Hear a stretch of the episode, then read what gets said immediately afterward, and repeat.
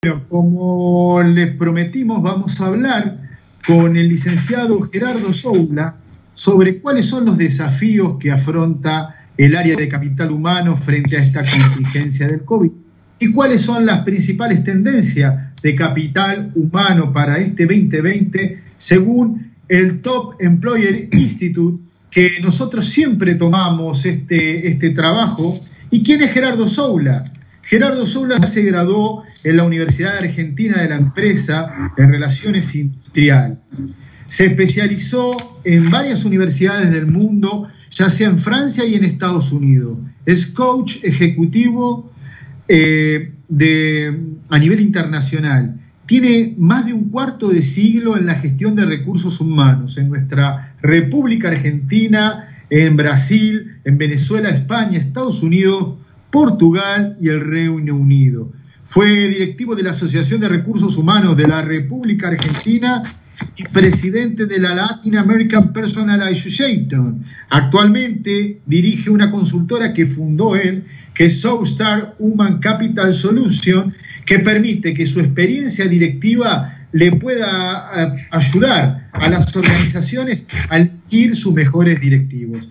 Gerardo, muchas gracias por inaugurar esta sesión nuevamente este año, también como venimos haciendo ya hace tres años seguidos con este cuatro, y que nos puedas decir cuáles son eh, las lecciones globales, esta que plantea John Bercy eh, para los líderes de capital humano. Bueno, en primer lugar, eh, buenas tardes y es un placer poder compartir este nuevo ciclo de tu tan prestigioso trabajo, de Juan Domingo. Realmente es un gran placer. Y bueno, eh, este es un nuevo año, el 2020, en donde el Top Employers Institute eh, nos va a dar algunas pautas, ya vamos a hablar sobre ello, pero primero vamos a focalizarlos en la crisis. cuando hablemos de las eh, principales tendencias para el 2020. Estas fueron realizadas antes eh, de la pandemia y por supuesto no tenían en cuenta eh, el foco que le están poniendo todos los profesionales de recursos humanos a esta crisis. Esta crisis que ha disparado una serie de nuevas experiencias, algunas de ellas experiencias que nunca antes eh, se, habían, se habían experimentado, estamos aprendiendo sobre la marcha y eh, vamos a tener la oportunidad también de hablar eh, durante el día de hoy en aquellos feedbacks que tuvimos recogiendo algunos directivos de recursos humanos aquí en la Argentina. Vamos a empezar entonces con las 10 lecciones de los líderes globales de capital humano, John Bersey, que realmente encontramos muy interesantes porque pueden servir tanto para esta situación en particular como para el futuro. Los cisnes negros van a aparecer según Bersin y tenemos que estar preparados para este tipo de situaciones. El primero es que el trabajo remoto es real y es enorme. Habíamos comenzado ya hace algunos años, organizaciones se estaban moviendo al trabajo virtual, pero esta situación ha acelerado evidentemente eh, todo este proceso. Eh, por ejemplo, hoy en día el 95% de los empleados de, de, IBM trabajan en forma remota y además eh, la aplicación, por ejemplo, de Microsoft Teams es la número uno usada hoy día en Novartis. tuvimos la oportunidad de participar en un webinar con Juan Domingo y una de las compañías más grandes de Argentina nos dicen que en este preciso momento cerca del 80% de sus empleados están trabajando en forma virtual. El segundo es que la seguridad y la salud del personal es lo más importante. Las compañías funcionan con gente. Sin gente, eh, todo el propósito de la compañía, sus productos, sus servicios, sus clientes, eh, no pueden ser eh, alcanzados, no pueden ser servidos. Entonces, esto ha disparado una, una conciencia y las organizaciones que tienen que estar preparados para asegurarse que eh, la seguridad y la salud está eh, por delante. Este es un buen punto porque ahí se puede, el directivo de recursos humanos puede tener un rol central en, el, en generar competitividad de la organización y de los resultados, porque hay que rediseñar nuevamente los procesos de trabajo, ¿no es así? Absolutamente.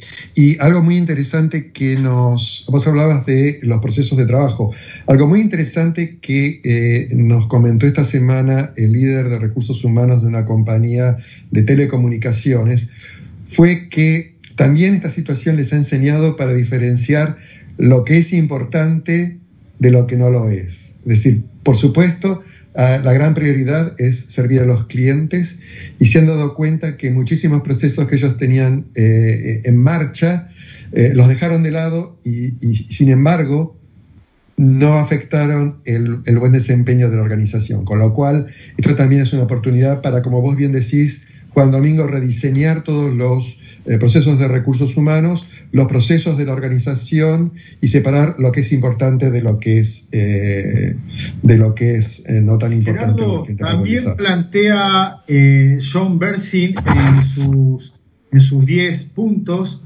el liderazgo, lo importante de la técnica, o sea, la técnica digital, pero también de las competencias blandas, ¿no? La empatía y las decisiones descentralizadas, ¿no es así?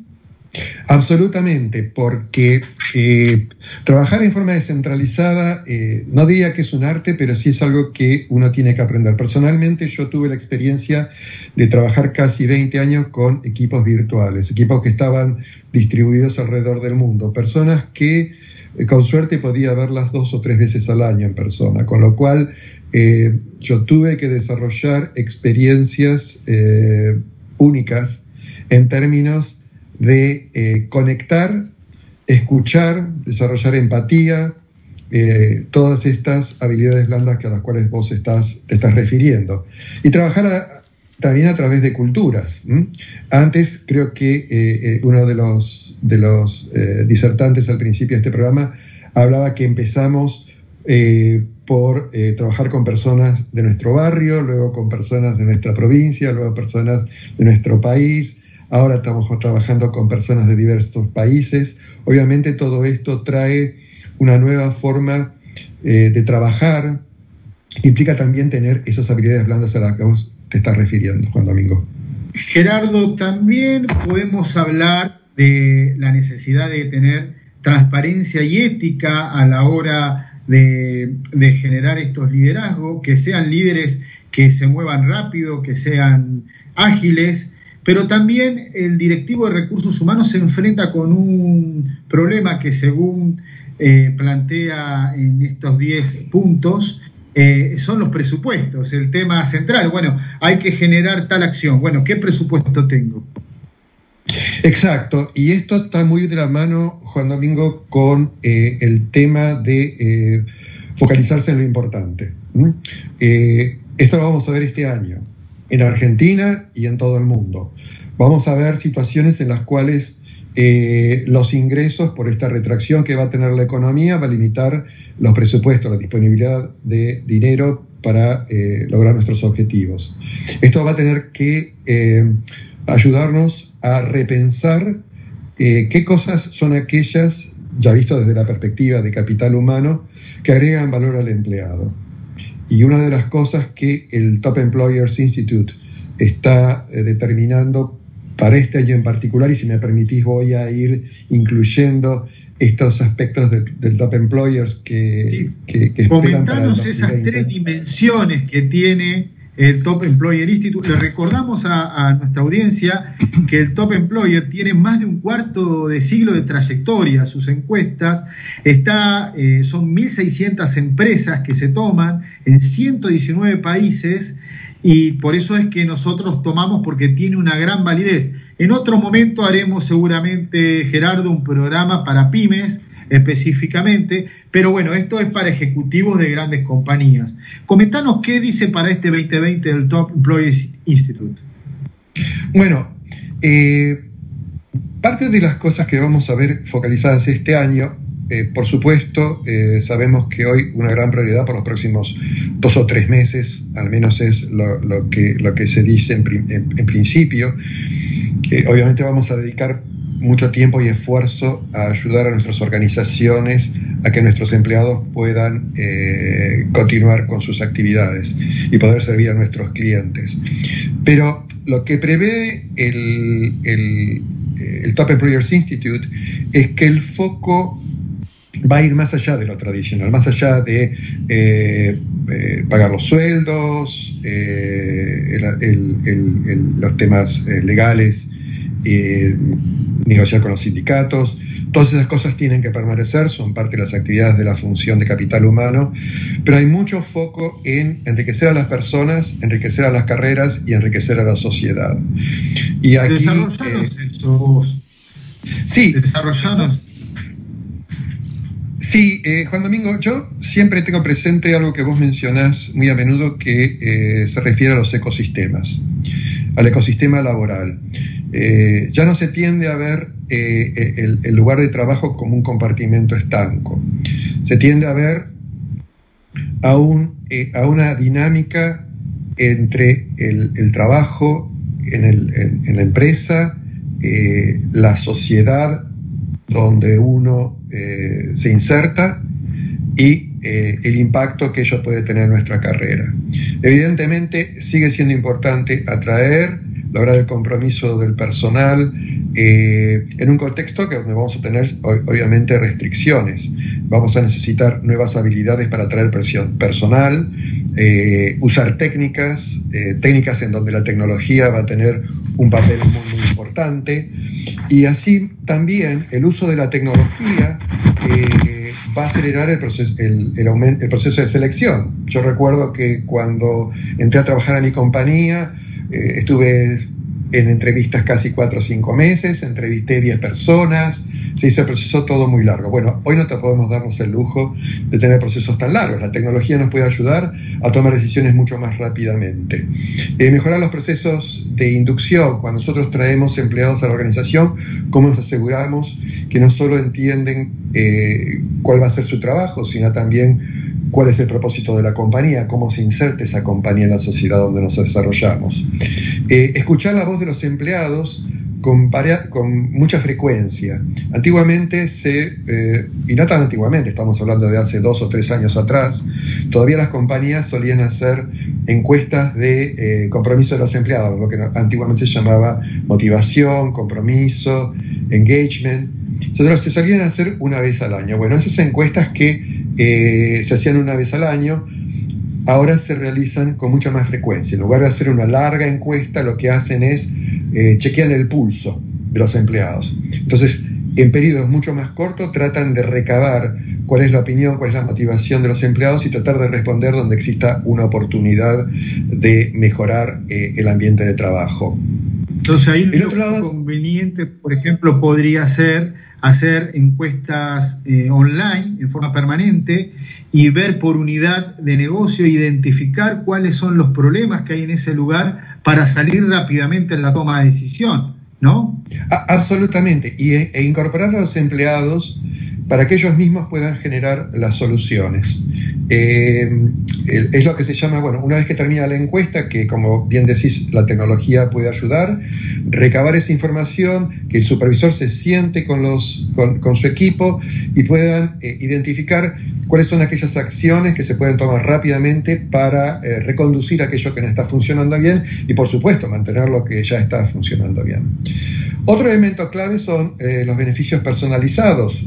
hoy tenemos diferentes eh, grupos etarios eh, dentro de una organización, con lo cual tenemos que asegurarnos que los empleados, eh, según su rango etario, tengan beneficios que sean acorde a lo que ellos necesitan en un momento determinado. Incluso se están incorporando beneficios tales como la salud mental, algo que antes se consideraba no relacionado con el trabajo, eh, en áreas como la motivación, el nivel de estrés, los factores y riesgos psicosociales, ¿no? Absolutamente, absolutamente que forman parte de la energía y ese, y ese compromiso y ese impacto que eh, los empleados pueden tener en las organizaciones. Y el otro, el otro aspecto que también las organizaciones están poniendo mucha atención es en eh, los procesos de salida voluntaria de los empleados. Muchas veces eh, los empleados deciden dejar las organizaciones porque encontraron una oferta mejor, por mejor desarrollo. Bueno, las organizaciones lo que intentan hacer es aprender de qué pasó por la experiencia de ese empleado, qué motivaciones tuvo para eh, cambiar la organización y no quedarse en la organización en donde están. Y, también, por supuesto, eh, aprender de ello. Eso sirve para que el empleado también se sienta contenido y sea un embajador de la organización el día de mañana frente al mercado laboral. Otra de las cosas que... Para, sí. para recapitular, porque vos sabés que es tan rica eh, este observatorio de trabajo que nosotros y le tratamos de proponer a los líderes y a nuestra comunidad que decidimos hacer una cosa más ágil para que tenga dentro de una coherencia, pero que puedan tener eh, un mayor enriquecimiento los líderes. Para recapitular, ¿qué le podés decir a los líderes de capital humano sobre estas dos dimensiones que planteamos, el rol de los recursos humanos en la crisis y eh, lo que tiene que ver con las eh, tendencias del Top Employer Institute? Bueno, eh, muchas de las tendencias del Top Employers Institute pueden ser aplicadas durante la crisis. Si no es separar una cosa de la otra. Eh, una de las eh, historias de éxito que escuchamos esta semana de de Recursos Humanos fue que es muy importante desarrollar todas esas habilidades humanas de empatía, de escuchar y de ponerse en los zapatos del otro durante esta crisis. Poner atención en los aspectos eh, más humanos de la relación de eh, las organizaciones con sus equipos de trabajo y la responsabilidad social de las empresas frente al mercado son dos aspectos que van a ser muy importantes en la agenda de recursos humanos en el año 2020 y muy importante para poder afrontar esta crisis que estamos viviendo.